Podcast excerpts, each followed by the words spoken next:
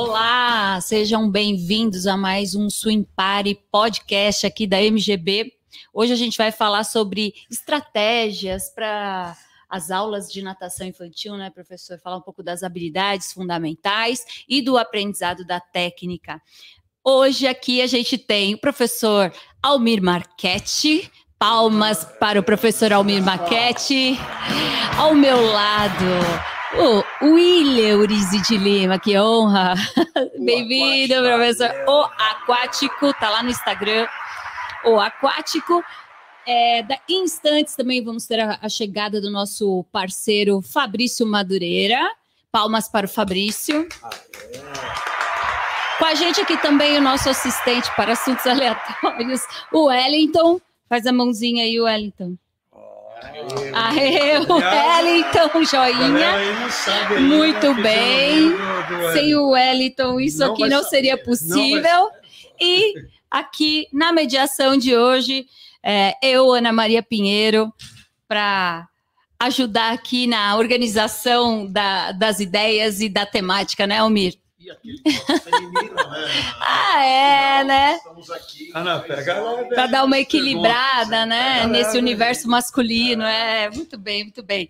Bom, para começar, é, Pro, fala um pouquinho para gente do curso que você vai dar no Internacional, porque esse ano já está aí, a gente já está no primeiro lote, né, uhum. de inscrições, em outubro, 26, 27 e 28 de outubro, é, vai rolar o Encontro Internacional desse ano e você vai estar tá lá com um super curso. Fala um pouquinho para a gente do seu curso, Pro. Super curso mesmo, mano. Olá, Almiro, olá, Ana. E aí, William? Olá a todos aí, pessoal. Que legal estar tá aqui de novo. Demorou, né, Almiro, para a gente ter um outro podcast aqui, né?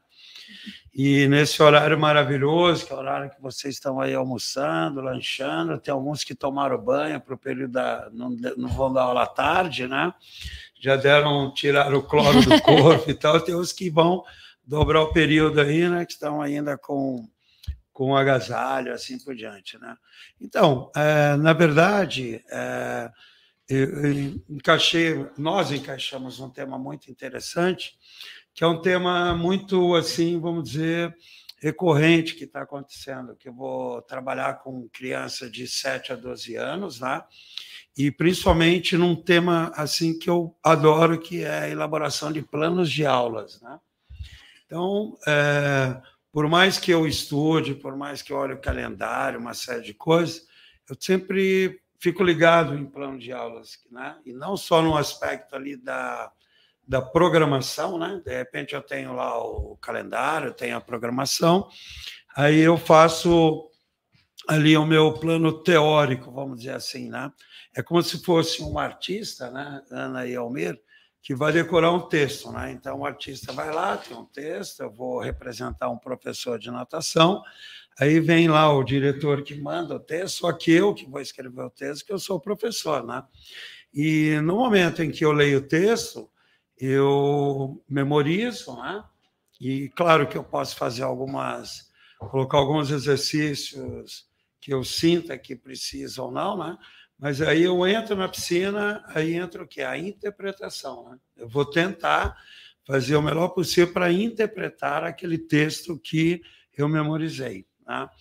Então, é, é, um dos erros que, no início né, da minha carreira, numa era paleolítica, aí eu cometia muito, que eu memorizava os exercícios e ia para lá. Eu comecei a perceber que eu não encantava tanto os meus alunos, né? E aí eu comecei a interpretar mesmo, né? Então, por exemplo, se eu for falar para os alunos, olha, 200 metros nadando, 25 progressivo de crawl, 25 fraco de costas, né? Falar, olha, pessoal, ladies and gentlemen, né?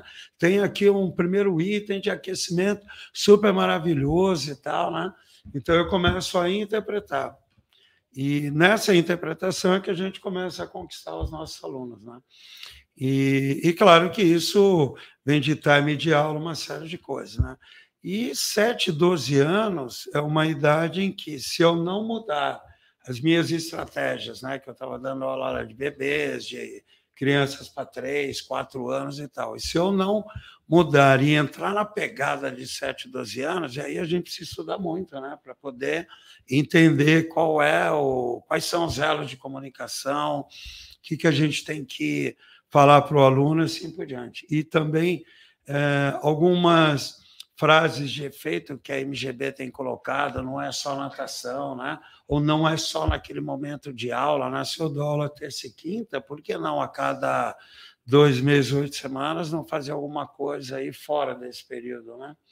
Ou é um, uma aula em conjunto, passar vídeos no sábado, ou de repente sair com essa galera aí para ir num shopping, assistir um filme, né? Até ali por volta de sete anos, oito anos, rola ali uma pequena sereia, né, que vale a pena assistir quem dá aula aí para para crianças, né? E eu adorei principalmente os levou atores. Já. Levei. Já levou. Mas eu né? levei com a intenção do quê? De me ajudar no encontro internacional também, né? Porque tudo é aprendizagem, né, meu? Então o que acontece? Eu adorei os atores coadjuvantes, né? que é o sabidão, que é a, a que é a gaivota, aí tem lá o, o caranguejo, né? E tem lá o linguado, né? Então, pô, esse trio aí, né? Junto com, com os atores ali da Pequena Sereia, foi maravilhoso. Então, quer dizer, quando a gente fala em plano de aula, né? É, é uma coisa muito importante, porque está ligado a um calendário que está ligado aos objetivos, né? E que está ligado ali à vinculação do, do, do, aluno. Então, eu tenho percebido, a gente fez aí algumas, também algumas é, pesquisas, que aí é o ponto de quebra, né? a partir dos sete anos, porque a sociedade ainda entende que a natação é segurança aquática, é aprender os nados e ponto. Né? Não, acho que é vírgula, né? continua pela vida inteira, que é o que a gente está batalhando aqui nas nossas reuniões e, uma série de coisas. Né? E, e, é interessante também, não, não, fica, não só aquela parte de convidar os alunos a cada oito semanas para fazer alguma coisa na, na escola diferente, né? também, é, é, por exemplo, valorização dos nossos ídolos. Né? Então, eu posso terminar uma aula ali de 7, 12 anos e falar: olha, na próxima aula eu gostaria que vocês me respondessem algumas perguntas. Né? Quem é o Gustavo Borges. Quem foi o Gustavo Borges? Quais foram os melhores tempos e assim por diante? É, quem é o, o Nicolas Santos? Né? Então, linkar essa parte da história do, da, da natação brasileira ou internacional, perguntar quem foi o Phelps também em relação a, a essa a natação. Né? Então, eu acho que falta isso. E como por exemplo, numa, no basquete, né? Eu duvido que os alunos que fazem aula de basquete ou que fazem aula de futebol, eles não vão conhecer esses né, ídolos, né? ídolos do futebol europeu, da NBA e assim por diante. Então, é, amarrando aqui, né, Ana Almir e colegas, vale a pena conferir, porque tem algumas dicas ali maravilhosas de como é, mudar, né? Quer dizer, o teu plano, como como a gente pode mudar esses planos durante o transcorrer aí da nossa vida profissional. Né? Então, acho que quando foi escolhido isso, eu simplesmente adorei. E vale a pena, viu, pessoal? Quer é um, é um tema super abrangente, interessante, né? onde a gente pode falar de variações de aquecimento, né, Almeida? Tipo de aquecimento que a gente pode dar, Agora, numa dessa de falar nada 200, eu virar as costas e um abraço, quer dizer, isso aí né, pode esperar que não vai rolar lá. Tudo bem? Valeu, professor. Então a expectativa está alta para o seu curso, hein? Muito alta. Eu aqui já tô. Pelo menos eu, né? Pelo menos Não, eu, eu também, estamos juntos. E o Almir também, porque se você tá, a gente tá. Quero dar um abraço aqui também à galera de Bauru, né? Que eu tive dando uma certificação lá, porque é pessoal maravilhoso, né? Juntando pessoal de Presidente Prudente, de Araraquara, né? Moçada super legal lá de Bauru, também daquela região. Alô, Bauru, abraço aqui de todos nós. Bom, e você, Almir? A gente pode esperar o quê do seu curso do Encontro Internacional? Legal. Boa tarde a todos, William, Boa Ana. Tarde. Tá a gente. Boa é tarde. Muito legal gravar esse podcast, né? A gente já fez vários assim e é sempre legal, né? Sempre um, um bate-papo gostoso aqui. Eu vou falar esse ano de natação adulto Né? Então vou, vou abordar. Quer que eu falo mais aqui, Wellington, perto do microfone? Ficou bom. Então eu vou. Aliás, meu amigo, eu assisti um, uma parte da tua aula prática lá no encontro, no encontro. de 2022, foi maravilhoso, cara. Legal. Né? Pô, foi Legal. ótimo. E, e, aí eu vou falar de natação adulto. Uma coisa que a gente sempre conversa aqui e a gente está focando esse ano é de saúde. saúde. A gente fala muito de saúde. E o meu, o meu curso, né, é, eu vou falar de programas de aula como você, só que aulas para adultos que resultam em saúde e melhor desempenho. Então, acho que a gente tem que focar em saúde e desempenho nas nossas aulas. E principalmente o seguinte, né? O que que está norteando aí, me norteando, norteando a gente? Eu acho que a gente teve uma quebra, né? Pandemia foi um negócio, a gente ainda fala em pandemia, mas pré e pós-pandemia. E falando de natação adulto, é, esse público ele cresceu nas academias, nas uhum. escolas de natação pós-pandemia. Muita gente que não sabia nadar começou, é, começou, começou a se inscrever se nas inscrever, aulas. eu vejo. Aumentou muito o número de muito, adultos, né? Isso. Então vamos focar nessa turma. Vamos, vamos focar nessa turma aqui, natação adultos, e montar programas de aula. Então, a gente, minha aula é, é, o meu curso é teórico, ano passado foi prático, mas esse ano é teórico e a gente vai focar muito em montagem de aulas que gerem saúde e desempenho, motivação, focando no objetivo do aluno, né? Como é que eu faço é, de forma consciente, de forma correta, é, uma relação de volume, intensidade e intervalo, como eu trabalho um a um, que série é legal de trabalhar em a um, né, William? Para não uhum. chegar e falar assim, hoje você vai nadar 200 crawl, depois ela faz mais 100 de perna, faz mais é, 50 de braço e a aula não, não tem. Né, é aquela aula picolé de chuchu, né? Que não tem gosto nenhum, né? E o aluno não gosta. Então, seria isso aí. Meu tema, minha temática. Hoje também acho que a gente vai focar muito também né, na natação infantil e saúde é, e desempenho. Hoje o papo aqui é natação infantil, mas também com foco na saúde e no desempenho. Legal. Então, estamos aí. É isso aí, obrigada, Almir. É, uma das coisas que eu acho interessante dentro do, do teu tema, né? É que, quer dizer, objetivo. Né? Quer dizer, se o profissional ele não tiver ali na borda da piscina o objetivo e o aluno também não tiver, eu acho que fica muito difícil da fidelização dele, né? Não, e outra coisa que eu percebo muito, assim, alguns colegas, é falar, não, o Almir, o objetivo dele é nadar, né? Pô, mudar o objetivo, né? O professor, ele tem esse, essa capacidade de liderança de mudar. Falar, Almir, ó, você está com a frequência cardíaca X, como é que está teus exames lá de laboratório? Você, ó, vamos mudar isso aí, vamos fazer. O... E a saúde e desempenho, né? É o desempenho que o Gustavo ele tinha em termos de resultado de alto nível e que, né, na verdade, quando a gente está na borda da piscina, o desempenho eu quero, eu quero melhorar a saúde dele. Né? É isso aí. E, e, eu acho que o professor ele tem que se preocupar, acho não, eu defendo isso, com o, o, a evolução e o desempenho do aluno com a evolução do aluno, se ele está melhorando ou não, com o resultado do aluno. Não é só chegar lá da aula e monta uma aula básica, padrão, e não se preocupa com a evolução de resultados dos alunos. Então, se a gente começar a focar em qualquer nível, então eu vou falar de adulto, mas em qualquer nível, natação infantil, a gente tem que se preocupar a gente está lá para fazer essa entrega, ensinar a criança a nadar. A gente tem que se preocupar com o resultado e com a evolução desse aluno. Sempre, sempre, sempre. Legal. E sempre nessas, nesses dois parâmetros, vamos dizer assim, um parâmetro de, de aptidão física relacionada à saúde e também a melhora da performance, né? Então, como é que a gente faz é, essa, essa integração, né? Tem um livro que eu estava estudando hoje, aí um pouquinho antes de vocês chegarem, que é o do Galarrua, inclusive é do Fabrício, né? Então eu estava esperando, falei, deixa eu dar uma estudadinha. E ele tá e, e, entrei nesse ponto da aptidão física. Então ela pode ser relacionada dessas duas maneiras, né? A, a saúde, né? A melhora da aptidão para a saúde e a melhora relacionada à performance, né? Então, quanto no começo a gente precisa trabalhar é, os componentes de força, é, de resistência muscular, resistência cardiovascular e assim por diante, e depois os componentes de performance, que tem a ver com, com agilidade, velocidade do movimento e tudo mais. Né? Então, isso é muito bacana. E o mais legal que você vai trazer é que o curso em duas horas vai te dar a ferramenta prática, né? Para sair do, da intenção e ir direto para a ação, né? Exatamente. E, e você sabe uma, um outro ponto que eu, que eu queria trazer aqui? É lógico, é tudo são suposições, né? Mas ontem eu estava pensando isso, né?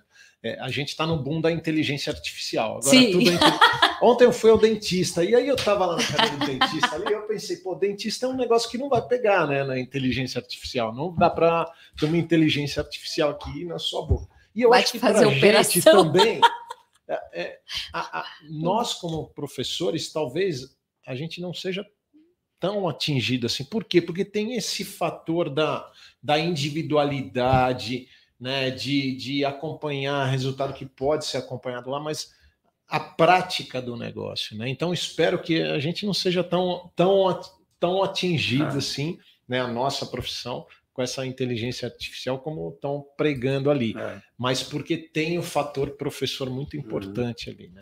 E eu gostaria de chamar a atenção em uma palavra que você falou, que parece que é uma palavra assim, bicho-papão, né? Eu não posso falar, performance, né? Então a gente tem que desmistificar essa performance em relação ao quê? Né? Dos objetivos. Então, por exemplo, o Gustavo Borges, era performance do quê? Dele melhorar o tempo, de manter ou melhorar a classificação dele. Tudo bem? E no caso da performance da, da idade, por exemplo, que você vai trabalhar lá, né, Almir, que você vai dar lá no Encontro Internacional, natação, que vai ministrar, é performance do quê? De saúde, né? E o desempenho dele, cara. Né? Então, quer dizer, performance pode ser um. Né? Tem várias eh, colocações que a gente pode fazer, mas parece que quando fala performance, numa aula ou treino de natação para adultos, pô, por que não? Né? Sim. Então não quer dizer que ele vai é, competir, vai fazer qualquer coisa. E, e pode competir, né? Essas maratonas que nós temos aí, masters, uma série de coisas que pode acontecer, vai depender do objetivo de, né? Mas quando você colocou ali no teu tema, né? Pô, desempenho, desempenho é performance e vai depender do objetivo. Né? Isso aí é, meu. E Ana, e o seu? Hum. Já que você não pode Ah, perguntar para que você qual é o seu gentil. tema. Seu Eu já ia, tava preparando para fazer Deixa eu a pegar a pergunta cola dela. aqui, deixa eu pegar a cola. Peraí. Qual é o tema que você vai dar no encontro internacional? Fala. O meu tema esse ano, eu saí um Só pouco quero que não infantil. choque com o meu, senão eu não, Não. posso assistir, né? Pô?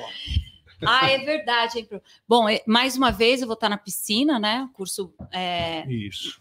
Na piscina. Ah, a gente vai falar, eu vou falar sobre o medo, né? E, e, é um curso mais direcionado para o público adulto que não sabe nadar e, e que está entrando, né? Porque a gente viu agora essa busca pelo aprendizado adulto, pelo né, o aprendizado da natação. Só que alguns adultos vêm com aquela história de vida, né? De traumas, ou alguém na família passou por alguma situação e aquilo é, refletiu nele, ou ele próprio passou por alguma situação que é, traumatizou ou tem medo, ou pessoas que realmente nunca aprenderam a nadar e têm medo porque não conhecem ali um ambiente. Então, o curso vai ser para natação adulto, do medo até a, a adaptação ao meio líquido, ali, o aprendizado dos nados, né? E são duas horas, lembrando que cada curso aqui, a sequência de cursos que a gente tem são cursos de duas horas, com um pouco mais focado em cada assunto que está sendo sugerido aqui para os profissionais que vão estar com a gente nesse encontro desse ano. E a ideia é, é- é abordar cada um a sua temática de maneira que, a- que- que as pessoas saiam de lá já com uma ferramenta para usar na segunda-feira o que foi aprendido ali. E o que eu gosto mais, assim, quando a gente está dando curso, é o quanto a gente aprende, né, Pro? Opa. E aí, o que, que eu acho bacana? Não fixar assim, olha, eu ensino desse jeito, ou eu ensino daquele jeito. Eu acho importante a gente entender quais são as pessoas que estão ali, as histórias que, ela que elas trazem, porque adulto, principalmente, tem muita história que traz, e isso influencia muito no, na, no que ele vai conseguir te entregar em cada aula, né? Eu quero saber, Ana, se você vai explicar o trabalho que você fez com a tua mamãe.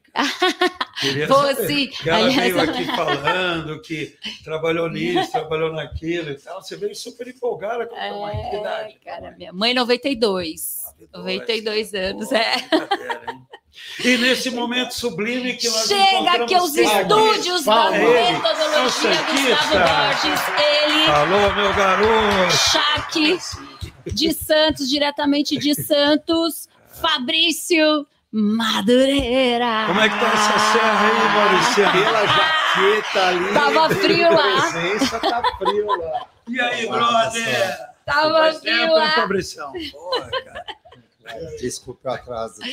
Seja muito bem-vindo, você é o próximo aqui da minha lista. apresentações Ah, ainda. Ah, do encontro. Do encontro. Bom, Para mim, o relógio ia demorando. Céu. Só para fechar aqui, então, professor, muita estratégia para a gente trabalhar com o medo e com a independência dessa, dos adultos. 92 anos foi a recorde. 92. É, acho que 92 foi, uma, foi a mais velha. 92? Aham. Maravilha. E seguindo aqui, como ele acabou de chegar, brilhantando aqui o nosso podcast com a sua beleza e muito conhecimento. Fabrício, fala um pouco para a gente, dá o seu oi aí geral e fala um pouco para é, a gente do seu curso no Encontro Internacional desse ano. Tem aí uma colinha para você? Bom, para mim vai ser. é, primeiro de tudo, é uma honra poder participar com esse time extraordinário, né? É, e com relação ao curso, nós vamos falar, dentre as várias subtemáticas, a mais importante é um tema é, que tem sido, tem explodido na literatura acadêmica atualmente, que é como ensinar a sincronização dos componentes é, que envolvem o aprendizado dos dados. Então, é, até o momento, a gente tem se dedicado muito a entender a sequência de uma determinada ação, o que, que os braços fazem. Mas, especificamente agora, cresceu violentamente o interesse por investigar como essas partes se sincronizam. né? Então, aqui vale um, um, uma curiosidade. Em 2005, nós havíamos feito um trabalho envolvendo qual era a força produzida pelas crianças com a perna e qual era a força produzida pelas crianças com o braço. E aí, é, as crianças produziam, por exemplo, vai, 5 quilos de força com perna e 8 quilos de força com braço. Só que quando nós avaliávamos o nado inteiro, aí essa força total ela não se somava. E ali já era é, uma provocação de que Uhum. precisa se trabalhar com a sincronização de forma específica. Então, por exemplo, às vezes quando as crianças somavam, eles chegavam a 9, 10 quilos de força, e não aos 13 estimado. Daí a gente vai trazer várias dicas, é, dicas talvez, talvez importantíssimas para facilitar a aquisição dos diferentes tipos de nados. Talvez, só talvez, É, Conhecendo talvez. como a gente conhece, pode ter certeza que vão ter altas dicas que você vai conseguir colocar na sua aula e depois responder para a gente o resultado, né? Você, você falou, Fabrício, 2005, não foi isso? Mas o que, que te levou e o teu grupo de, de estudantes, né, que, de, de assistentes, a pesquisar sobre isso? Quer dizer, tinha alguma coisa já no mundo falando sobre isso? Em 2000, em 2000 especificamente, o um grupo de pesquisa francês liderado pelo professor Didier Chollet é, analisa a sincronização entre as braçadas. E o que eles Uhum. descobriam é que nadadores usavam padrões de sincronização de braçadas diferentes. Então, ó, existe um padrão para nadar prova de longa distância, existe um padrão para nadar prova de meia distância e um padrão para nadar prova de curta distância. E aí vem a coisa mais legal. Então, peraí, Fabrício, qual que é o melhor? O melhor é depende da distância e depende da velocidade. Mas em síntese, talvez deveríamos ensinar os três padrões. Uhum. E ao ensinarmos os três, os três padrões, o aprendiz usaria aquele mais específico frente à necessidade dele. Legal, cara. Você vai falar disso aí no encontro? Ó, e talvez, talvez mais uma vez, Aham. o padrão entre a sincronização entre o braço e o ciclo respiratório. Não é só quando ele inspira, Aham. mas na verdade uma grande jogada que eu vou trazer é qual é o momento da expiração. E aí provavelmente o borboleta não seja um dos nados mais difíceis de se aprender. Hein? Opa. Eu aqui internamente, pessoal, eu vou tentar procurar aqui saber alguma coisa a mais, porque você vai guardar esse segredo até lá o encontro, né, Fabrício. E, e o que é muito interessante é que assim, se a pessoa ela vai poder no encontro internacional optar por trilhas. Então, ela pode optar pela trilha só de natação para bebê, ou só natação infantil, natação adulto, condicionamento. explica melhor isso é, aí entendi, Porque a Ana. gente vai formando ali é, trilhas, tá. professores, tá, com tá. horários que, se a pessoa quiser fazer vários cursos de natação para bebê, ela tem essa possibilidade. Se ela quiser fazer um de bebê, um de infantil, um de adulto, ela tem essa possibilidade. Então, é, o que eu acho bacana, alguns cursos são coringa porque tanto a pessoa que é da natação infantil como de adulto, esse curso de sincronização é um curso bem coringa, assim, que a Gostei pessoa pode fazer. Coringa, é, é, pode ser utilizado tanto para o infantil quanto para o adulto. Então, fica ligado, entra lá no site, vem para o EIM, com.br que você vai acompanhar as trilhas, o, todo o conteúdo que vai rolar nos congressos de gestão, de professores e tudo que vai rolar no encontro. Bom, para dar andamento aqui, vamos à temática. Vamos, vamos à temática, porque é a gente quer conteúdo. É, sou eu, bem âncora. Tomou banho, fez o cabelo. Passei só a aqui, ó, para não ficar colheira, mas.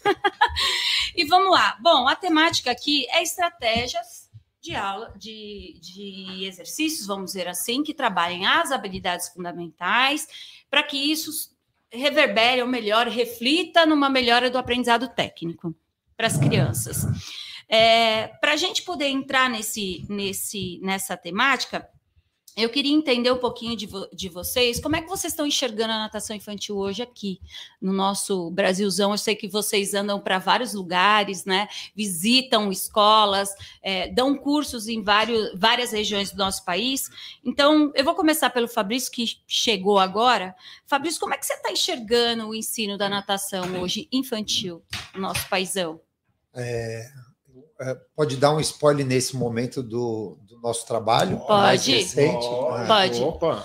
É, um spoiler bem interessante. É, nós temos dois trabalhos que foram muito significativos, na minha humilde opinião, para a natação brasileira.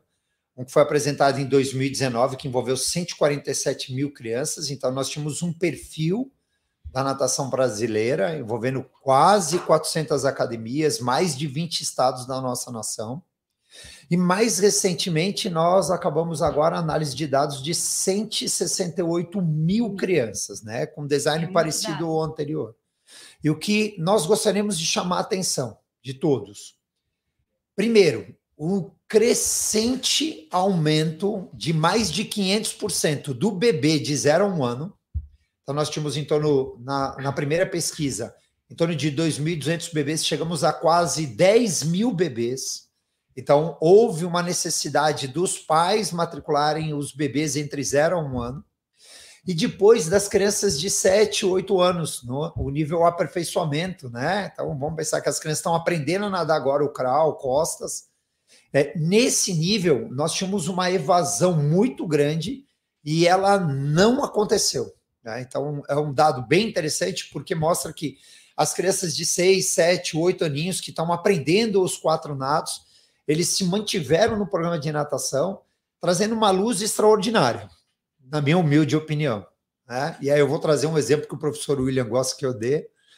Que nós temos um horário às 9 horas da noite, que nós temos crianças de 7, 8, 9 anos, 22 crianças nadando às 9 horas da noite, num horário. Então, nós temos essa população como um grande potencial para a natação aí nos, nos últimos anos. Muito obrigada, Fabrício, pela sua colocação. Você sabe que essa, essa é a fase que eu mais gosto de trabalhar. Né? Eu gosto de trabalhar com todas, mas essa falou, coisa, meu olho né? já brilha. Olha o final da eu já frase. Fico imaginando do, as 22 é. crianças optando aquelas raias todas. E olha o final da frase do professor. Né? Fabrício. Ele falou: nós temos um grande potencial. Então, você que está nos ouvindo, cara, tem potencial aí de sobra aí pela frente, né? Tem, e eles estão sedentos. Agora tem que estar tá preparado, né, professor? Boa. Tá preparado. É, porque assim, tá tendo procura, mas a gente precisa mantê-los, né? Uhum. Porque isso é o mais importante, entrar e ficar, né? Mas uhum. trazendo, trazendo a, esse estudo que o Fabrício citou aqui, Hoje ele, ele é um norteador nosso para várias é, ações estratégicas que a gente está tomando. Uhum. Não Sim. só como estratégias pedagógicas, né, e a gente já tomou, né, Fabrício Iliana, da primeira vez que a gente fez o estudo para agora, e a gente viu que teve uma pequena migração. A gente tinha a iniciação do AP1 que a gente conseguiu dar um, mais uma equilibrada por ações pedagógicas, né, de estratégias pedagógicas, mas também esse estudo ele, ele direciona a gente muito na estratégia de negócio e direciona também o professor, né, é, a estratégia da aula dele, da ação dele junto a essas crianças, da motivação que ele traz para essas crianças. Né? Então eu, eu, eu, a gente está debruçado com esse, esse estudo na mesa lá também para falar de negócio para falar de, de, de natação infantil, a gente olha esse estudo que é quase 70% do público das escolas de natação é, é um público de natação infantil. Né? Isso aí que a gente vê. E é tão bacana a gente ver isso, né? Porque a gente falou assim, estão entrando, tá tendo procura, é um potencial. E aí, como é que a gente faz para mantê-los, né? E, e, eu li um estudo, agora eu não vou saber citar a fonte, eu acho que você trouxe isso para gente desse estudo, e também no livro, que eu tô, tô ali para te devolver, por isso que eu trouxe, que o, a criança, quando ela sabe fazer melhor o movimento e sabe que consegue, mais ela quer frequentar e ficar, porque ela consegue ver o avanço dela, o progresso dela e o quanto isso é, faz a melhora do autoconceito, da autoestima e por aí vai, né? Então, o quanto que a gente pode cada vez mais é, perceber a necessidade daquela criança dentro do grupo e, e mesmo que a gente use estratégias é, coletivas, mas que a gente tem um olhar individualizado para poder chegar onde realmente ela, ela perceba que ela evoluiu, que ela está evoluindo, que ela está melhorando, cada um à sua maneira. Eu acho que isso, isso é uma grande, é um grande treino para os professores ampliar esse olhar, né? Olhar o coletivo, mas também saber dirigir ali para a necessidade individual, né? Não, não não podemos perder a oportunidade aqui no podcast de também foram várias discussões nossas dessa do enxergar a natação no Brasil. E a gente já já como eu falei já discutiu isso. Hoje a natação no Brasil a natação infantil ela tem um apelo muito forte que é o autossalvamento que é a segurança aquática. Só que a gente já discutiu isso né Fabrício e Eliana? Que tem um outro lado que é a saúde e que é tão importante quanto, eu não quero descaracterizar a importância da segurança aquática, e que talvez ele não esteja sendo olhado com tanta importância quanto a segurança aquática, né? Que a gente já, já viu isso, já você já trouxe dados de, de, de saúde. Só uma provocação? É. 6 milhões e meio de crianças no nosso país estão com excesso de peso. Quase 3 milhões delas são obesas. Agora, quando nós pensamos nesse quadro, dá para associar com as diferentes comorbidades, né? Que vão colocar a vida e a saúde das crianças em risco. E aí, posso ser uma, uma segunda provocaçãozinha? Uhum. Entre crianças de 2 a 4 anos, eles deveriam diariamente realizar 168 minutos de atividade física por dia. 180 minutos de atividade física por dia. Três anos. Mas depois dos três anos, não é qualquer atividade eles deveriam se envolver pelo menos uma hora em atividades de intensidade moderada vigorosa. Olha que extraordinário. Uhum. Não é qualquer atividade. As atividades têm que ter intensidades de moderada vigorosa. E aí foi o que a gente já observava na segunda onda da pandemia, quando os pais optavam por saúde. Saúde, né? é. As crianças nos programas de natação. Hein? Exatamente. Pro, Posso passando a bola para então? você. Então vamos lá. Ó, como quero, você está enxergando a natação infantil? Quero aproveitar aí a informação que o Fabrício acabou de falar, das 168 mil, 168 mil alunos de natação. Tá? Crianças. Tá?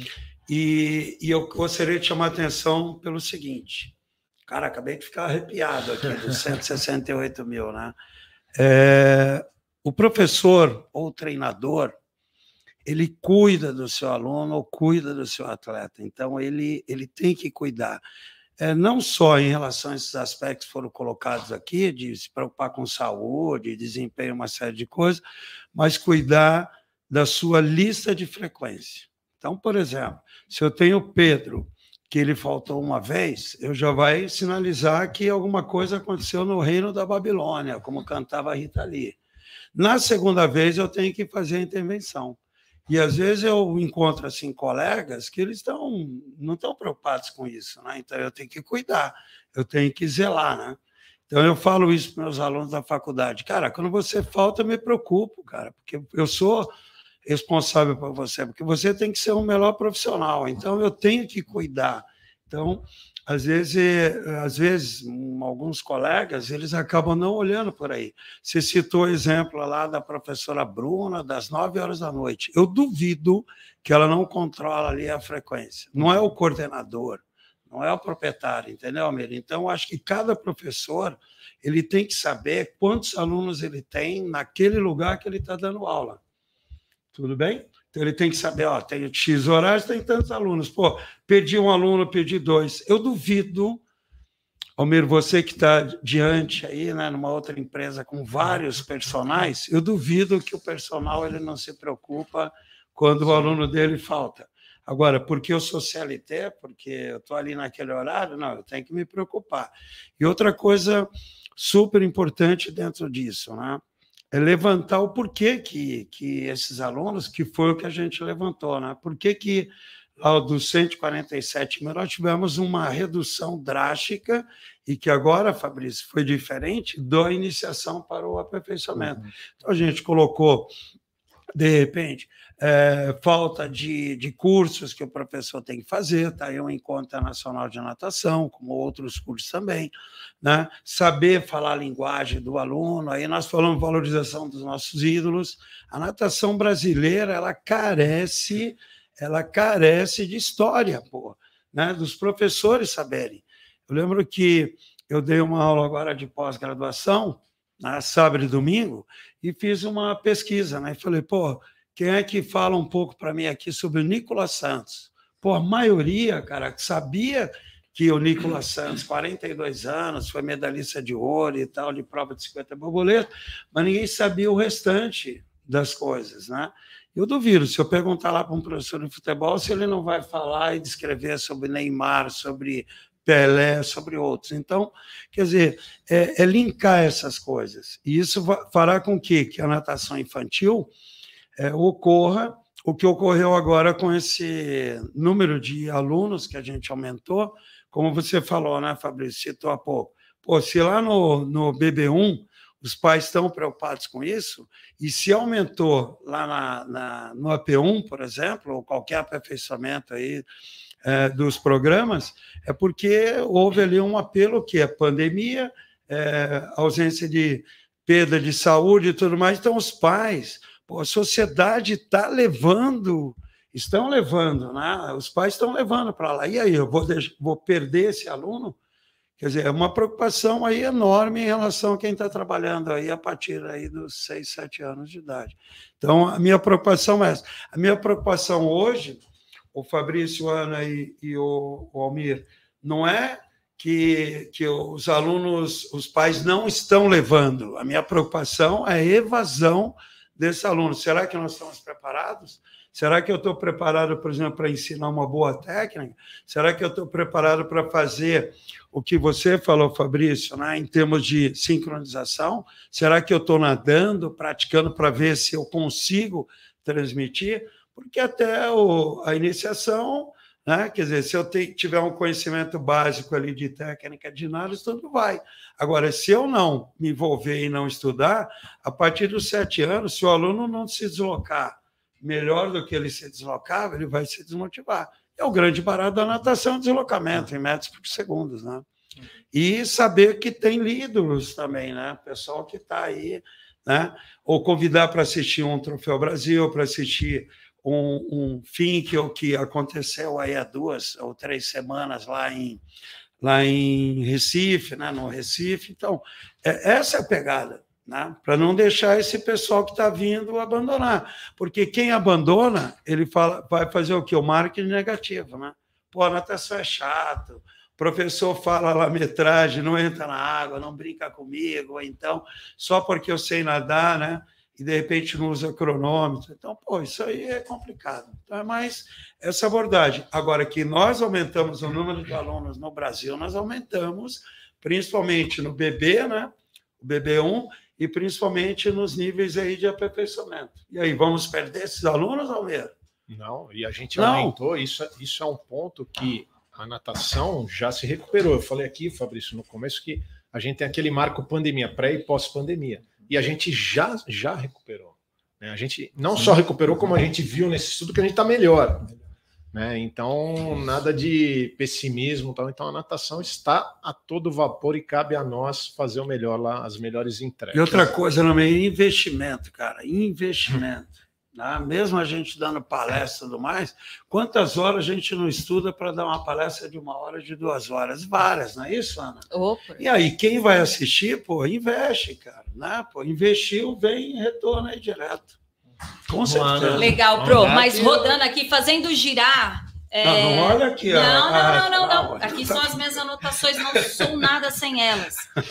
Bom, a gente está falando aqui é, sobre como, como que vocês enxergam a natação, né? Então, o Fabrício já falou um pouco, professor Almir. Voltando um pouco, queria saber como você está enxergando, apesar de tudo isso que já foi colocado, se a sua visão é a mesma, se tem alguma coisa a mais que você quer isso é, colocar. É... Não, eu sobre até esse ponto ali do Fabrício. Que, Fechamos assim, isso. Resumindo, é, é, é, é, que às vezes a gente fala uma coisa e não, não, não queria ser uhum. interpretado errado é, erroneamente aqui, mas eu estou enxergando com ele pouco foco na saúde e muito foco Isso, eu queria uma coisa então, assim, direta. Esse é um grande ponto. Eu acho que Qual tinha que, é que estimular mais, a gente já fala disso, a saúde é, nas crianças. Focar a natação como saúde. A natação, é, eu acho que esse é o grande barato ali, né? Além de todos os outros. Então, é, é isso que é. eu... E a, e a, própria formação, né, Ana? Quer dizer, se eu começar a dar aula pensando sobrevivência, ou pensando ali em saúde só, quer dizer, eu tenho que pensar também que pode existir ali vários Gustavo Borges aí na piscina. Então, é. tem que investir nisso também, em termos ali de. Claro que é um aperfeiçoamento, né, o Homero? Mas se uma criança nessa idade, nessa, nessa infantil aí, ele não demonstrar, ele não mostrar uma saída, para os pais, para a sociedade, não vai rolar, entendeu? E natação é natação, é. é. aprender os nados, né? É, é, é, é nadar, é nadar. É isso. É, bom, eu vou dar aqui minha humilde é, colaboração para essa questão.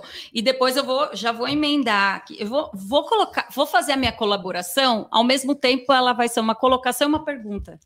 Tá bom? Não sei se eu fui muito clara, mas o seguinte eu enxergo a natação, às vezes, o, o ensino da natação nas várias a, possibilidades que eu tenho de acompanhar e também de dar aula, às vezes, ou uma inversão de estilo de, de ensino, ou uh, a mesma coisa que eu faço num determinado grupo assim de fase de fase, por exemplo, de crianças de 3 a 6, é, linguagem, tipo de jogo, eu levo isso para crianças que já estão num estágio de aprendizado técnico mais avançado e tal. Então, eu não, eu não, eu não vejo muito equilíbrio, sabe, em tratar. Aqui a linguagem é X, aqui a linguagem já tem que começar a sair do X e XY, e depois mais para frente XYZ. Então, eu estou enxergando um pouco de é, de, de, falta desse, desse equilíbrio na linguagem e, e, isso reverbera nas estratégias, na minha humilde opinião, sendo bem é, direta ao ponto ali. E por isso que eu vou jogar isso com uma pergunta: vocês perceberam isso, percebem isso ou não, é, dessa é, a o mesmo tipo, o estilo de ensino que eu lido aqui, que pode ser uma coisa mais indireta, mais descoberta guiada, vamos dizer assim, um pouquinho mais livre, assim, de detalhe, de, de cobrança, vamos dizer assim. Não cobrança, vai. E, e para um que é mais direto, que poderia ser utilizado ali na hora do aprendizado técnico e tal, ou uma mescla dos dois. Entenderam? Uma pergunta meio palestra, ou não? cara do Fabrício. A pergunta longa. É, mas então, para simplificar, vocês percebem que às vezes o que está sendo dado para crianças assim, que estão aprendendo a, a, se virar na água, né, a, a, adaptação meio líquido e tudo mais, está sendo utilizada também nos níveis que já deveria ter um, uma estratégia de um pouco mais de desafio, de, de olhar um pouco mais é, aprimorado para o desenvolvimento do nado, e vice-versa também, porque às vezes a gente vê esse estilo muito detalhado com crianças muito pequenas. A falta desse equilíbrio. É nisso que eu estou querendo chegar. você fez duas perguntas. A primeira pergunta é o comportamento do professor. O estilo de ensino, o estilo de estratégia pedagógica, ela pode. Há indícios que ela flui melhor numa faixa etária do que na outra. Mas eu, eu ficaria na primeira pergunta que você fez, assim, que o comportamento do profissional deve mudar. A modulação de voz que ele vai usar com uma criança de 3, 4 anos é diferente de uma criança de 7, 8 anos as estratégias pedagógicas que ele vai utilizar, por exemplo, a música ou os jogos com crianças de 3 e 4 anos, provavelmente serão absurdamente distintas do, das estratégias pedagógicas usadas com crianças de 7, 8 anos. Então, o papel, a figura professora, ela deve mudar. E aí eu concordaria com você em gênero, número e grau. Isso é, parece que isso não tem mudado professor que está lá dando aula com as crianças de 4, 5, 6 anos, ele ainda continua se comportando como esse professor com crianças de 7, 8 anos. E aí essa, essa relação ela é pouco eficiente. Então tem que mudar o comportamento, mudar a atitude. E aí essa é uma parte que é pouco enfatizada na maioria dos estudos. Né? Mudar o quê? Nós sabemos quais os conteúdos nós temos que ensinar. Mas como se comportar frente a esses conteúdos na, na como estratégia de, de informação, de instrução, aí parece uma, um grande, uma grande interrogação. Mas, na minha percepção, ele deveria mudar o comportamento. Né? Quem você é com bebê é uma pessoa, quem você é na iniciação e na adaptação, você, professor, tem outro comportamento, e quem você é no aperfeiçoamento 1, 2 e 3 tem outro comportamento. E isso não impede, gostaria de deixar bem claro aqui. Equivocadamente se entende que, olha, mas são duas coisas. É, é que a aula é, deixa de ser menos lúdica. Não, a aula é lúdica. Eu treino até hoje e nadar para mim é muito lúdico, é muito divertido. Lúdico é diversão e prazer. E a segunda coisa, ah, porque é mais técnico. Não existe ensino se não tiver técnica. Não importa, desde uma simples flutuação ao ensino de, da sincronização entre os braços, é técnica, tá bom? Não sei se eu ajudei, Ana. Com, Ajudou. Pelo menos Era uma parte mesmo. da sua pergunta. Às vezes as coisas passam tão rápido na minha cabeça, mas é justamente isso que eu queria é, colocar. Porque a gente acompanha, ou às vezes você está lá com uma criança, você já vê que ela tem um potencial enorme, que ela está sedenta por coisas diferentes e querer evoluir, e, e eu tô com um comportamento errado com aquela fase, vamos usar assim essa palavra, comportamento mesmo, e linguagem. E eu acho que isso pode facilitar um pouco para o professor entender como ele se comporta aqui e aqui, ou nesse nível, nesse nível, entender um pouco mais como essa criança se comporta e o que, que ela gosta e como ela, ela reage às coisas em cada fase. Eu acho que talvez, acho, é, vou falar posso, achar, né? Não posso ter certeza. Só porque um tem... exemplo rapidinho, ah. assim. Agora, eu saí da piscina agora há pouco e nós precisávamos dar uma instrução para os pais que é um convite para nadar o Nata Record desse uhum. final de semana. E aí tem o Rafael, que é um estagiário nosso, foi campeão brasileiro de águas abertas, aliás, uma criança que saiu lá da base, nossa, Aí teve sua experiência no mundo competitivo, foi para educação física, e eu falei, ó, antes de você convidar os pais, fazer a chamada para os pais, você vai botar todas as crianças fora da piscina e vai dar um tiro de 50 metros.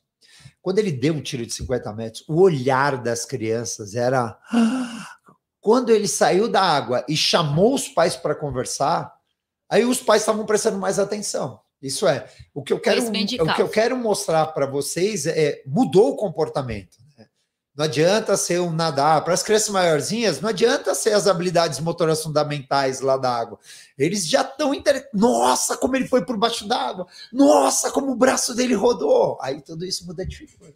Eu acho muito Mas entrou o quê, Fabrício? Você demonstrou o que eles estão fazendo. E, e, não adianta o, o, o que se espera no futuro. ali, é, todo isso. mundo escondido e não fazer esse tipo de ação. Porque tem uma coisa muito característica dessa fase é que eles eles ficam te cutucando e te desafiando. Ah, mas você sabe fazer? Quantas vezes, quantas vezes um aluno chegou para mim e disse: Você está me pedindo para fazer isso? Você sabe fazer? Eu falo: Tá bom, você quer que eu faça? Quero. Entrava na água e nadava. Eu não sou atleta, né? Nunca fui atleta de performance, mas eu sei executar aquilo que eu estou pedindo para que ele faça. Depois que eu fazia isso, eu tinha esse tipo de atitude, mudava completamente a minha relação com Às essa criança. Até o respeito. Hein? Exatamente, mas é nesse ponto surge a admiração, porque assim, poxa, ela sabe do que ela está falando. E aí vem um, veio uma coisa fantástica para o professor, né? É, quanto mais ele souber aquilo que ele está pedindo para que o aluno faça, mais aqueles elos que você falou de conexão professor-aluno e uhum. família, mais aquilo se estabelece, porque vai vai passando de, do filho para o pai, ó, meu professor, não sei o quê, e a família vai chegando mais, e quando o professor precisa ser, às vezes, um pouquinho mais firme, a família está junto, né? Então, essas conexões também, numa simples estratégia de demonstração, pode acontecer. Almir, você quer fazer uma colocação? Não, eu acho que vocês fizeram aqui, eu, eu na minha visão, talvez esse não seja o maior ponto crítico aí da natação infantil, né? é uma estratégia do professor, né? E eu acho que a gente pode trabalhar também isso com uma boa metodologia, com, com processos. Aulas são processos. Toda vez que a gente foge de processo, de rotina, o negócio vai embora. Então, o professor, para mim, o professor que faz isso é o professor que chega na, na aula, e eu não estou generalizando, e não sabe o que vai fazer e não sabe o que vai fazer. Então, a gente pode melhorar isso com rotinas e processos. Todo mundo tem rotina e todo mundo tem processo na vida, e a gente precisa estabelecer isso nas nossas aulas. Gostaria de fazer uma colocação. É, o que, que acontece, né, o real, a nossa realidade. O que, que um coordenador pedagógico, o que, que um proprietário de uma escola ou academia de natação ele quer? Em princípio, ele não quer tanto as pontas, né? Por exemplo, um professor só especialista em bebê, ou um treinador, né?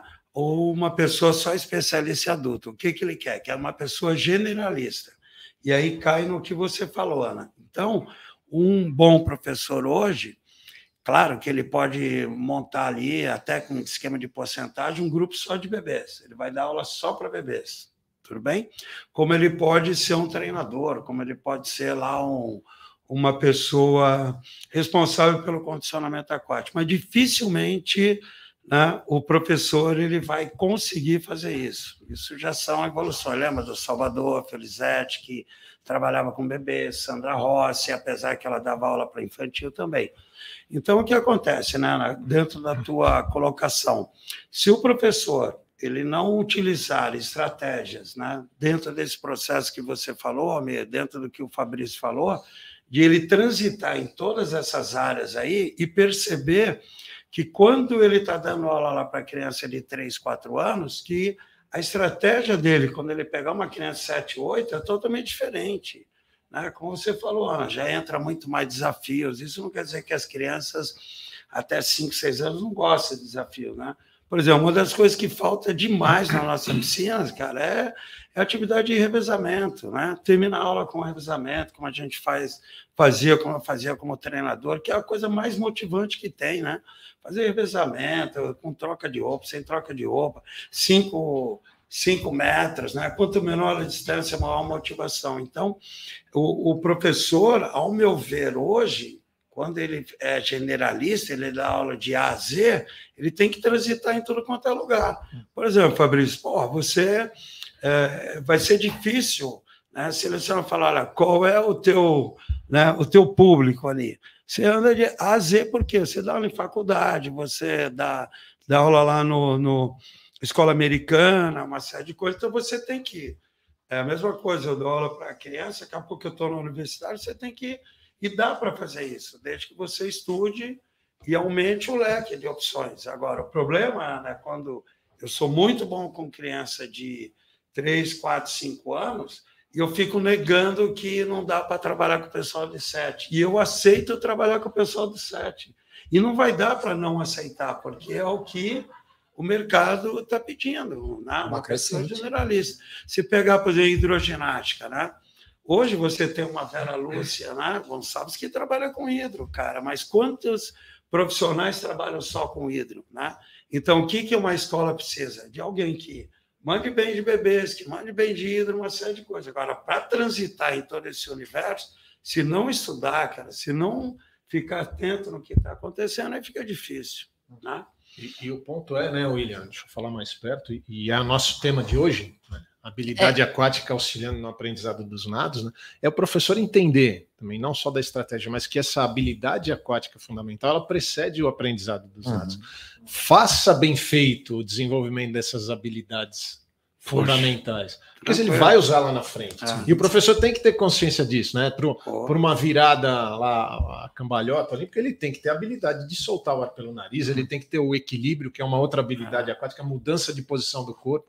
Né? E, e se o professor entrar com essa, com essa é, é, consciência do, do, do, todo do aprendizado, talvez já desde aquela aula de adaptação, ele já consegue, já começa a desenvolver habilidade aquática para. Posso dar um exemplo? Posso dar um exemplo? Quando a gente ensina flutuação ventral, vai ter um momento que eu vou ter que pegar o ar porque se eu coloco mais ar nos pulmões, eu vou alterar a minha densidade, eu vou aumentar né, o, a flutuabilidade, e aí eu tenho que expirar. Eu tenho que inspirar e tenho que expirar. Leva isso aí para os nados competitivos. Né? Então, quando você está ensinando flutuação, você já está ensinando a respiração lá na frente. É isso que você acabou de falar, pô. Legal pra caramba, pô. Né? É, isso a gente consegue notar. E é complexo, não é? É complexo. eu preciso estudar, é complexo. É, é... Não é uma coisa, ah, eu já sei da aula de natação, eu sou o the best. Pô, eu com 72 anos, eu vou usar o SOC, só sei que nada sei, cara. Cada dia eu vou aprendendo. Agora, tem gente que tem 30 e poucos anos, pô, eu sei tudo. Como assim, cara? Né? Difícil. Então, acho que para ficar bem claro mesmo é o não pular etapas, né? Não pular fases é, é, e querer direto para o nado, ou ficar só na habilidade e não produzir as, as habilidades, vamos dizer assim, competências mais específicas de cada nado, é, crawl, costa, seja como for. E na minha humilde opinião, uma das habilidades fundamentais. Todas são importantes, é lógico que todas elas com, compõem os nados lá, lá na frente. Mas a habilidade de controle respiratório se ela, se você pular etapas ou se ela ficar mal aprendida, vamos dizer, ela vai refletir lá na frente em todos os, o resto do, porque eu preciso pensar muito nela para não beber água, não. E aí quando você vê a criança fazendo um crawl meio é, assim, duro, sabe? Aquele braço travado, aquela perna que bate funda, você acha que o problema está na perna e o problema pode estar nesse controle respiratório que não está tão dominado. Então, quando a gente vem, traz essa temática da importância de é, ensinar, muito bem ensinado, não sei se posso usar esse termo, me corrijam depois, se vocês fizerem, as habilidades fundamentais para que o aprendizado técnico, assim, ou a competência dos nados especificamente dizendo, assim, do CRAU, a competência é, do controle respiratório no nado CRAU, a competência no nado peito e a sincronização de tudo isso, fique mais fácil de ser aprendida, né? Porque ela te, ele teve uma boa base. Habilidade aquática fundamental, só para a gente recordar. Controle Isso. da respiração. Equilíbrio. Equilíbrio. Flutuações, propulsão. Flutuações, não é flutuação, é flutuações, né? A gente pode é, flutuações. Sabe, flutuar de diversas. Coordenação. Isso, flutuações. Propulsão, propulsão e o autossalvamento, a sobrevivência. Isso que a gente lista lá. Vou dar, um, vou dar um exemplo que aconteceu comigo no Fabrício adora quando eu falo dessa de datas, né? De 1974 Qual até dia da semana? 84. até 10 anos que eu fui treinador do Pinheiros e quatro anos depois eu fui o, o, o treinador principal. Eu que fazia uh, os testes para todos os atletas que queriam vir lá de Mirim, Petis e tal. Isso era na época da Letícia ou não? Da Letícia. Tá, é, tá mandando um beijão para você aí. Letícia, tá vendo, cara? Letícia Volasco, família Volasco, né? Grandes tá, agora é minha nadadora. Ó, tá vendo? Espero que você não faça. Com 53 anos, ó, nadou com você lá no infantil e agora tá Isso, tá nadando comigo no máximo. Então, o que aconteceu naquela época? Né? Naquela época, era uma, é, o ensino era de uma maneira assim, por exemplo, muito é isso e direto, ponto, né? direto. Aí eu comecei a perceber que tinham algumas escolas de natação aqui em São Paulo que o pessoal nadava assim, entre as muitíssimo bem. Então, por exemplo, nada 50 Carol, para dar uma olhada, uma criança, por exemplo, de 8 anos de idade. Pô, perfeito. Né? Perfeito. Aí Vamos lá, colocamos dentro do time, assim por diante. Aí, quando algumas técnicas entraram ali nos anos 70, mais assim, firme costas, por exemplo, rolamento de ombros, né? No crawl, acentuar o rolamento de ombros, você finalizar abraçado, você não precisa força para isso, você não precisa força para recuperar a mão no costas, né? Você trabalha o ombro, a mão sai e não altera a densidade do corpo, você não fica contraído. E eu conseguia melhorar isso? Não entendeu? Porque na época que eles aprenderam, né, foi muito rápido, aprendeu a nadar bonitinho, entre aspas, mas o que acontecia? Cansava demais, não controlava a respiração, entendeu? Está dentro disso, né? Só que eu estou falando dos anos 70, só que hoje a gente encontra isso também. Né? E William, desculpa. Não, foi só. E, e, não é só trabalhar a habilidade aquática pela habilidade aquática, é, é saber o que É tá fazer tá uma progressão saber, também. Saber que você vai dar uma cambalhota, que é uma mudança de posição do corpo. E variação. Vai auxiliar na frente, na, na, na virada. Né?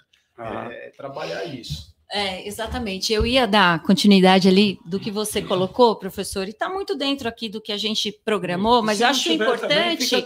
Não, mas é importante porque o cara tem essa necessidade. Às vezes ele ensina uma cambalhota para frente de uma forma. E ele pode fazer outras variações daquela habilidade, como você falou, né? São várias flutuações. São. E, e o importante é a gente pensar é, quais são as possibilidades de variação e o que, que isso vai é, proporcionar lá na frente. Por exemplo, a variação de, de flutuação, como você colocou, por que, que ela é importante para o aprendizado técnico lá na frente? na opinião de vocês? E coloquem assim, ó. Pode começar pelo Fabrício, mas depois vocês podem colocar. Então, Fabrício, eu vou, eu vou começar uma flutuação. Então a criança vai aprender o que que ela essa essa flutuação e a, e a variação que eu posso colocar ali de exercícios e estratégias para aquilo ir progredindo é, pode ou vai diretamente auxiliar no aprendizado dos nados lá na frente. Então, essa, essa ainda é uma das grandes interrogações, né?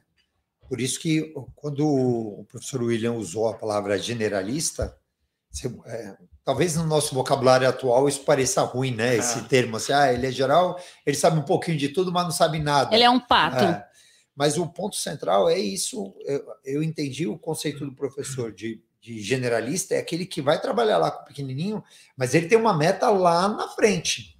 É, na minha opinião, o professor que trabalha com a natação de base, ele tem que saber o que o, o atleta de elite faz.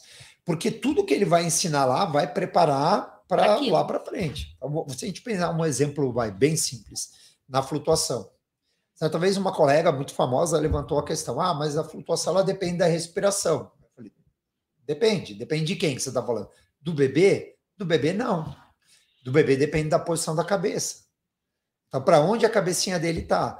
Ah, ah, mas se as crianças maiorzinhas, maiorzinhas o quê? Três, quatro, cinco aninhos? Depende só de eles aumentarem a área de superfície corporal. Né? Mas com, conforme vai aumentando o peso corporal deles, aí o controle respiratório passa a ser uma variável importante para a flutuação. Quando os segmentos vão ficando maior, aí já não adianta só o controle respiratório, aí ele precisa equilibrar entre a força da gravidade e o empuxo. E quando ele vai ficando mais velho, aí ele volta literalmente a ser um bebê, vai diminuindo densidade óssea. Agora, o ponto central é a flutuação. Se a gente vamos pensar, vamos definir uma faixa etária aí. Se a gente pensar para as crianças maiorzinhas, 6, 7, 8 Isso, no aprendizado dos nados. ela é dependente do controle respiratório. Então, se você ensina para a criança uma estratégia onde ela vai aprender a pegar o ar, Tá vamos pensar, o ciclo respiratório ele é composto por quatro fases: inspiração, pausa, ou apneia, expiração, nova pausa.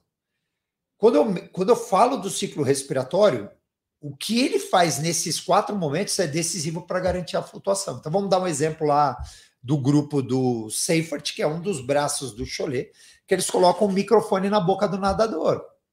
E quando o nadador está nadando bem devagar, ele inspira profundamente, aumenta o tempo dele de bloqueio respiratório e só solta o ar quando ele vai pegar o ar novamente. Então, olha que interessante. Então, se a gente pensar que é para garantir flutuação, ele vai atrasar a soltura do ar, mesmo que ele respire em todo o ciclo, todo o ciclo de braçada ele vai respirar. Mas quando ele atrasa, aí o nada é mais fácil. Então, ele aumentou a flutuação, porque, como você havia levantado aí, o controle respiratório é uma variável decisiva. Isso é muito utilizado no peito, que é o nado mais resistido. Então, você tem que soltar o ar quando você elevar a cabeça, não antes. Né? Você vai ficar mais tempo com o ar. Você solta o ar quando você está levando o braço para frente, a tendência do corpo vai ficar mais claro, pesado. Mais quando pesado você mais. eleva aqui, solta, então é respiração atrasada. Quer dizer, a, a expiração atrasada. Se soltar o ar ali no final. Ah. Alguém mais alguma colocação sobre? Não, só uma aqui em relação ao, ao inverso, né? Que tem muitos professores que esquecem de ensinar como você vai afundar, que é o contrário de você estar tá ali na superfície da água, né? Então, como é que você afunda? Então, tem muitos que têm dificuldade de afundar, botar a mão no, no fundo da piscina e tudo mais, né? Que aí é um processo inverso, onde você vai ter que, né, é, de repente, ou contrair, ou de repente soltar bem o ar, ou mesmo em apneia você conseguir fazer. E é uma fase que às vezes a gente acaba esquecendo. Né? Eu podia fazer aqui uma provocação? Pode. A gente não tocou, mas uma das habilidades que eu acho que são decisivas e a gente poderia interpretar como uma habilidade fundamental é a estamina. Uhum. Que é a habilidade para controlar esforço por tempo prolongado, envolvendo vários grupamentos musculares. Então imagina lá que a criança tem uma boa propulsão. Né? A gente está pensando lá no deslocamento. Mas como ele controla a força disso? Vamos, vamos pensar lá no ciclo respiratório, né? Quando o professor William fez a provocação, né? Que é uma ação complexa. É. Acho que é uma ação complexa, porque a inspiração, ela é curta ou ela é longa? Ela é intermitente ou ela é contínua? É, se a gente só parar aí na inspiração, a gente já tem uma variação enorme. Se eu pensar, o tempo do bloqueio, ele é curto ou é longo? A expiração, ela é intermitente ou contínua? Ela é longa ou ela é curta? Uhum. Vai combinando essas ações e a gente tem uma complexidade enorme. Então, a estamina, que é controlar esse esforço, seja do ciclo respiratório, seja do deslocamento, eu levantaria aí como uma das habilidades também imprescindíveis. Uhum. Então, por exemplo, quando a criança está lá nadando nado padrão mamífero, ou cachorrinho, nado de sobrevivência, e ela cansou antes dela chegar no extremo do cansaço, ela deveria ter a competência para perceber que ela está cansando, portanto, muda de decúbito e flutua. Uhum. Quando ela vai para o extremo, aí toda a sua sequência pode estar tá contaminada pelo estresse, né? Mas é. quando ela aprende a controlar o esforço, aí literalmente a natação não tem mais limite. Seja para respiração, seja para o deslocamento. O que a gente brinca, né? Eu brinco com os alunos na faculdade e falo assim: é, se você me perguntar quanto tempo você nada, eu falo até desmaiar. Se eu não tiver água para tomar, se eu não tiver alimentação, vai chegar uma hora Nada, que meu sistema nervoso vai falar, pô, desmaia, cara, né? Aí eu morro. né? Agora, por quê? Porque eu controlei a respiração, eu controlo a estamina que você falou, o esforço. Quer dizer, pô, se eu cair do barco aqui, tem uma ilha lá a 3 quilômetros, eu não vou sair nadando rápido, né? Eu posso mudar isso aí. Quer dizer, que é um, um, o decúbito aí dorsal muito mais fácil para você respirar do que o ventral, né? O ventral toda hora você. É, é isso que. Acho que o desafio que a gente já tem com as crianças de 4, 5 anos é quantas braçadas eles conseguem nadar sem parar, quanto tempo eles nadam sem parar, ou quantos metros eles nadam sem parar. Né? Então, por exemplo, as crianças fazem isso na praia. Na verdade, tem outros, né? Tem quantas ondas tomam na cabeça também. Mas pensa nesses três quantas braçadas ele conseguiria fazer sem parar? Quantos metros ele nada sem parar? Ou quanto tempo ele nada sem parar? Aí a meta não é quem nada mais rápido, mas quem consegue controlar melhor a sua exaustão. E se ele aprendeu a controlar, aí literalmente não tem limite. Mas, Fabrício, eu queria só colocar uma observação que isso é uma progressão, né? de estímulo. Uhum. Ele não começa ali no, no limite dele ou não, ou Sim, o professor ele vai dando esse limite, ele vai estimulando essa criança de acordo com a capacidade e autonomia dela, né? até chegar. E, e, aí que vem bem aquela palavra bonita que a, que a Ana usou, que é a ideia de competência, né?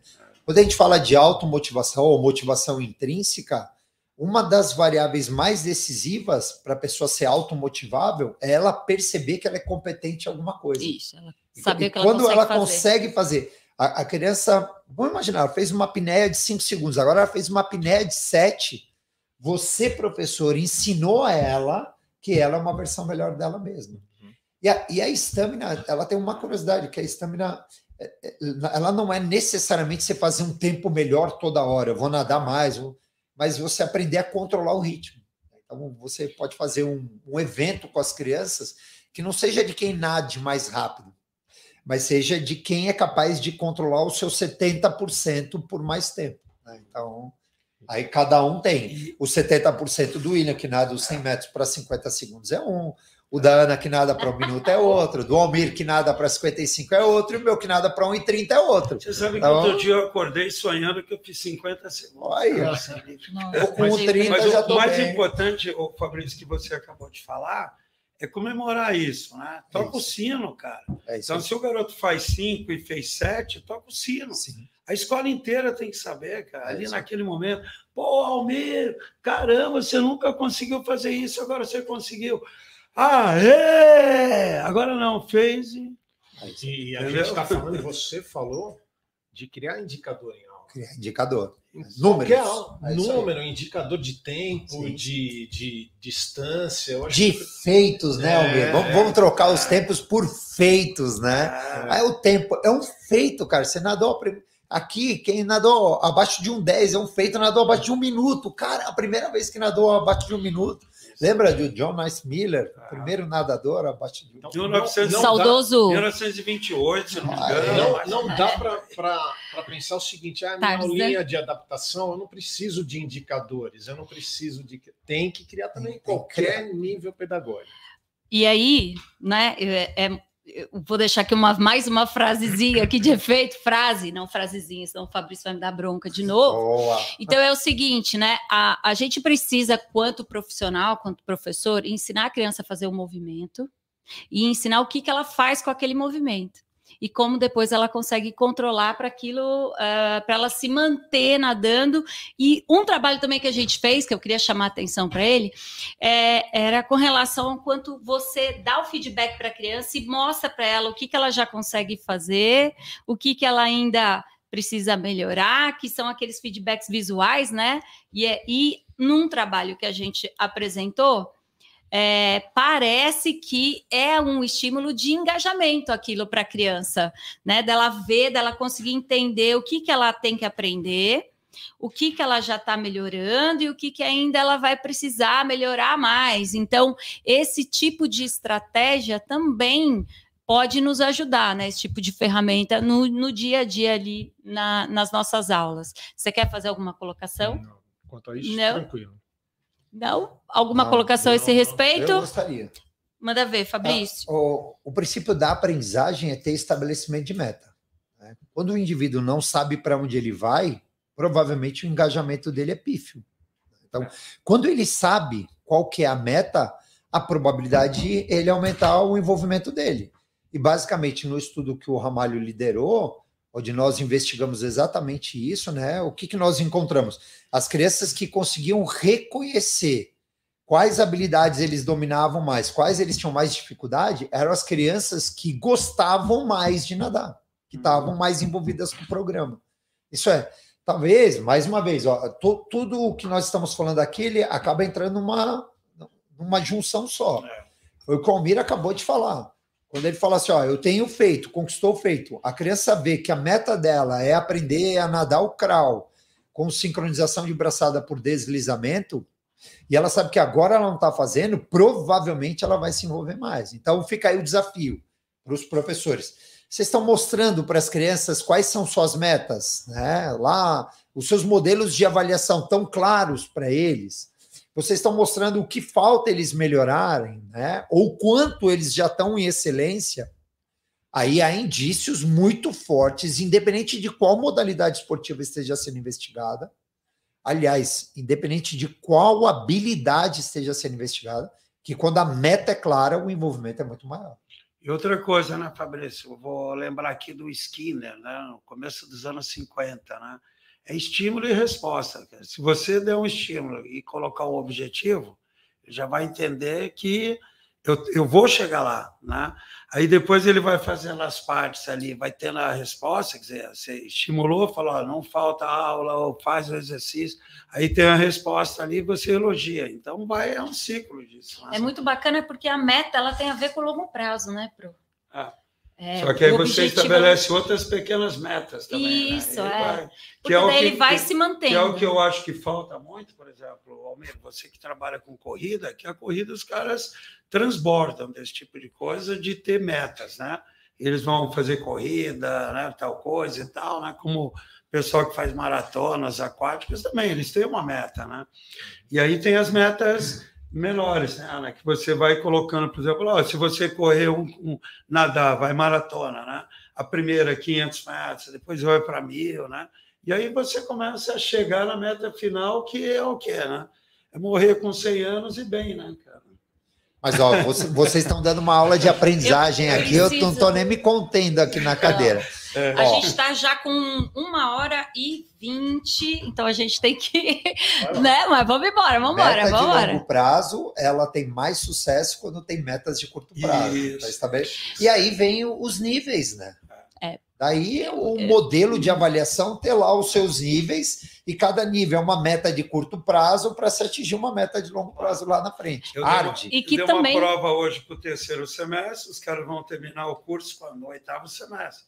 Então, são metas que eles estão atingindo. São, mas dentro do próprio nível, eu vou para cada habilidade lá que eles têm que aprender, ou cada competência que eles têm que aprender. Dentro daquela competência tem sub lá, habilidades que também são metas. Mas, quanto mais. É, e dentro de um ano, ele pode passar ou não de nível. Então, é um longo prazo também, com metas mais curtas a cada processo de avaliação, algumas delas vão sendo batidas e melhoradas e superadas, e aí a gente vai para de longo prazo também dentro do nível e de repente a última lá que é até o AP3 e para o resto da vida. O último trabalho que nós fizemos, né? né que nós acompanhamos o aperfeiçoamento 1 de um grupo de mais de 100 crianças, onde a gente viu que dentro do mesmo nível algumas submetas, como a Ana está comentando, foram atingidas e outras não.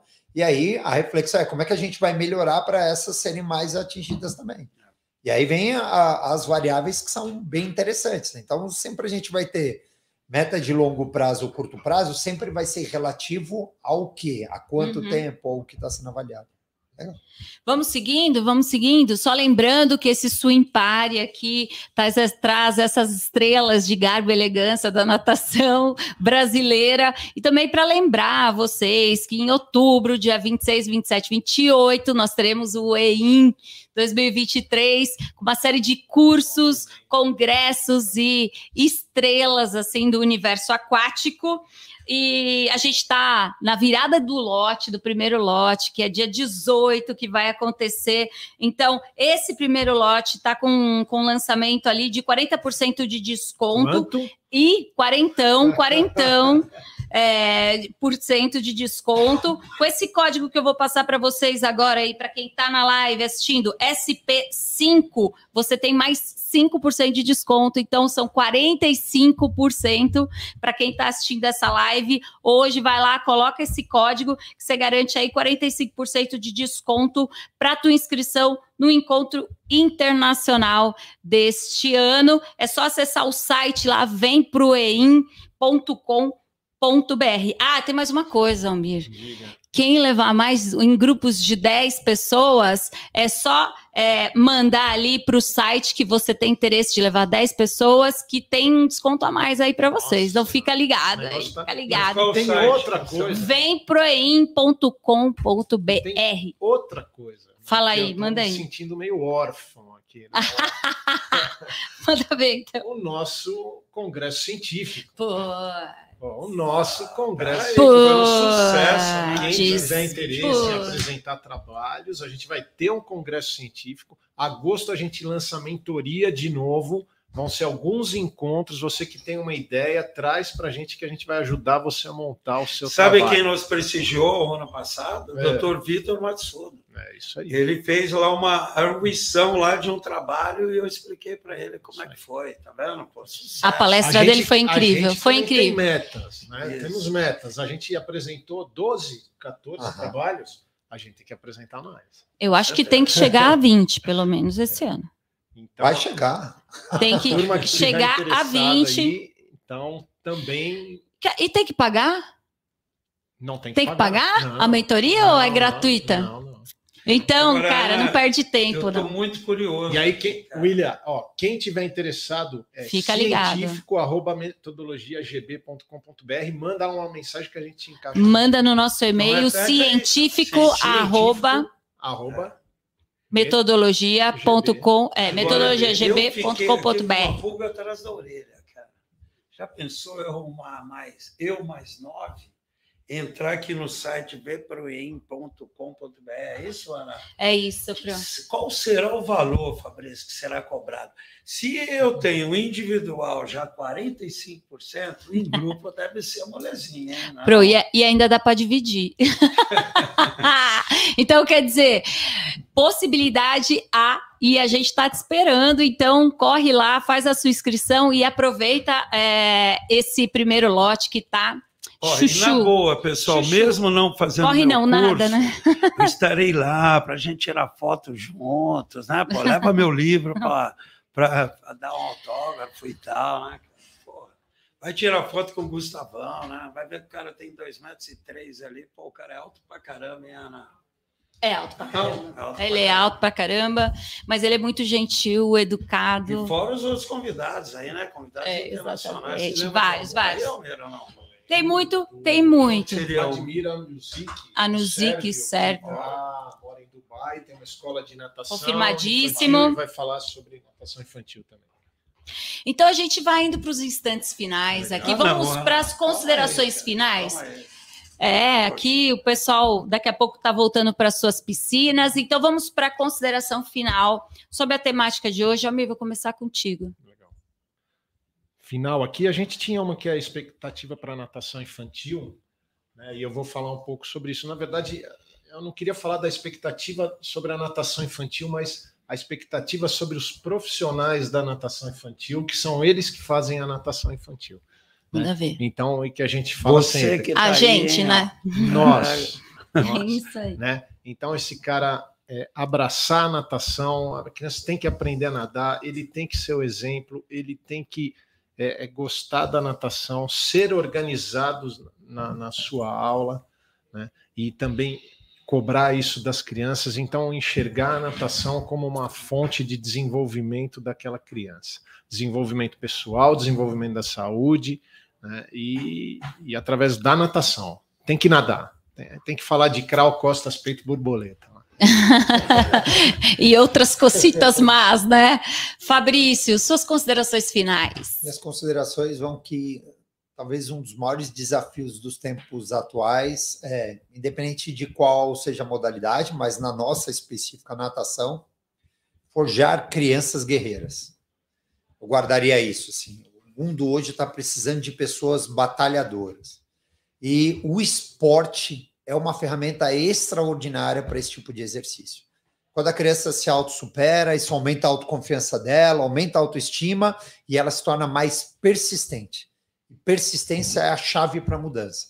Então fica aí o meu desafio, dentro de tudo que a gente falou, quando vocês combinam todas essas ações, nós vamos forjar novos guerreiros para uma sociedade inovadora.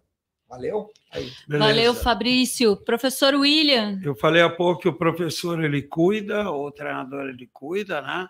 E o professor, acima de tudo, é um líder dentro da sociedade, dentro do que o Fabrício acabou de falar. Quer dizer, é liderar. E outra coisa, eu vou lançar um desafio aí para vocês, né? acompanhar os seus alunos. Quanto tempo eles conseguem ficar tendo aulas lá na escola que vocês estão dando aula? Então, por exemplo, se ele entrou lá como bebê, quanto tempo ele continuou ali? Né? E premiar esses alunos. O aluno entrou como bebê e saiu no AP3. Né? Então, seus programas têm que premiar esse pessoal, porque isso aí significa resultado do trabalho. Né? Então, quanto mais fidelidade, melhor. Eu tive uma fidelidade na minha academia, 10 anos, um aluno super obeso, de 50 anos, aí ele conseguiu nadar e pagar todas as mensalidades em 10 anos. Né? Eu fui ou não fui um professor líder e motivador para esse para essa pessoa? É isso aí. É a dica.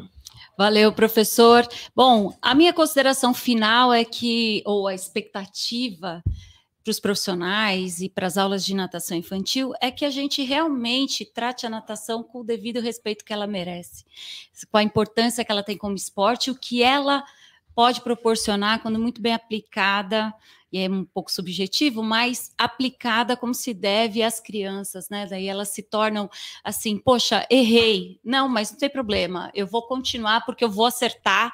E, e essa ideia do, do errar e depois querer continuar e, e, melhorar e ser uma melhor versão, vai transformar essas, essa criança num futuro adulto mais forte, né? Mais forte assim, poxa, hoje o dia não tá tão bom, mas tudo bem, nada como um dia após o outro, né? Não tem bem que perdure, nem mal que não se acabe, né? Não é assim? Então eu acho que a gente precisa trabalhar isso com as nossas crianças e eu acho que as aulas de natação, elas elas têm como, tem como a gente fazer isso com as nossas crianças, dando ênfase no aprendizado das habilidades básicas, com as suas variações e progressões, para que isso seja um ponto de partida para o aprendizado mais técnico de cada competência específica de cada nado, né? Eu acho que essa é a amarração que eu peguei daqui, que, que a gente colocou. Lembrando de que. Aí eu estou só fazendo o caminho de volta que a gente falou levantando a bandeira da importância do professor saber se comportar de uma determinada maneira com um grupo ali de 3 a 6 anos, com um grupo de bebês, com um grupo de pré-adolescentes e adolescentes e adulto, né? Não vou chegar para um adulto e falar assim, bate a sua perninha ou mexe o seu bracinho. A gente, o nosso comportamento, a nossa linguagem é caber cada um direitinho no, no, na fase que a gente estiver trabalhando, né? Então, é, é isso que eu queria deixar de consideração final. Muito obrigada, Almir Marquete. Muito obrigada, Obrigado. Fabrício. Valeu, só, prof. Só para fechar aqui, você vai falar teu nome bem forte. Fala. Fabrício Madureira. Você. Almir Marquete. Ana Maria Pinheiro. William. E agora todos juntos, time pedagógico, tá? Fabrício, vai, fala. Fabrício. Fabrício. Almir. Ana. William, time, time pedagógico! Aê! Muito obrigada. Vem preim.com.br. Vem, moça! Vamos Até lá. mais, valeu. Virando lote, dia 18. Não perca 45%. 18 de junho? É, descontaço Opa, aqui se você colocar é, deixa eu olhar aqui o código. Ligue já, ligue já. Olha lá o código aqui da live. SP5. Você vai ganhar mais 5% de desconto na sua inscrição. É isso aí, vem para aí. Eu tenho certeza Valeu, que vocês vão sair do Encontro Internacional Natação flutuando. Cara. Valeu. Falou, gente. Valeu. Valeu.